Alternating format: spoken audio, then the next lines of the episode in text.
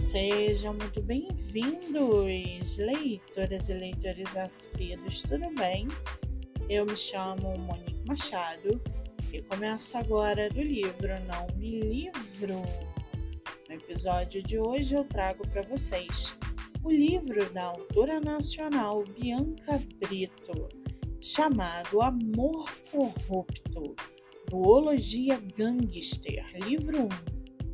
Com mais de 70 avaliações, Valentina é uma pessoa trans que vive em uma sociedade intolerante. Ela enfrenta muitos desafios e tem cicatrizes físicas e emocionais em decorrência da discriminação e do preconceito.